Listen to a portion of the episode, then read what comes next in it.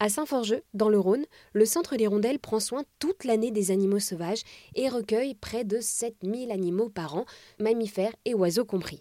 Cette association existe depuis 1998 et est constituée de bénévoles, de services civiques, de stagiaires ou encore de salariés qui soignent et nourrissent les animaux. J'ai rencontré Anne Fourier, chargée de développement à l'Hirondelle, qui m'a expliqué comment est-ce qu'il s'adaptait à tous ces animaux. Alors c'est du boulot. Euh, s'adapter, c'est notre boulot principal en fait. Hein. Il faut toujours qu'on s'adapte par rapport à l'espèce qu'on recueille.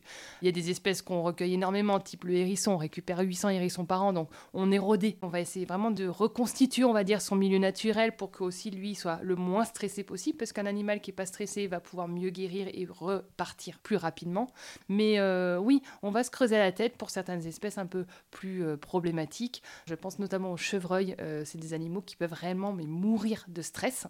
Le chevreuil, maintenant, nous, on a des grands, grands box avec une télé, une image de son environnement, une image de sa propre espèce, avec un son de la nature, avec euh, voilà. Et on va euh, vraiment euh, lui reconstituer encore une fois un environnement serein pour qu'il puisse être apaisé puis guérir le plus vite possible. Et à côté de tout ce travail, vous essayez aussi de sensibiliser le public sur la préservation de cette faune sauvage. Tout à fait. On a ce rôle-là aussi, hein, pouvoir sensibiliser les gens justement euh, à ces, problématiques-là, puisque voilà, aujourd'hui on récupère 7000 animaux, on a pris 104% d'augmentation, ce qui est absolument colossal.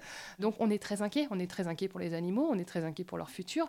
Donc euh, oui, on essaie un petit peu de passer les messages un peu de partout, et puis de contacter aussi les associations euh, partenaires pour essayer de, de leur demander s'ils peuvent pas travailler sur telle ou telle euh, espèce, parce que nous, on a vraiment cette information-là qu'il y a des animaux qui sont réellement en voie de disparition. Je pense encore au martinet noir, qui est un animal qui souffre énormément de la chaleur. Merci Anne, et si vous voulez faire un don à l'association, rendez-vous sur le site internet hirondelle.ovh.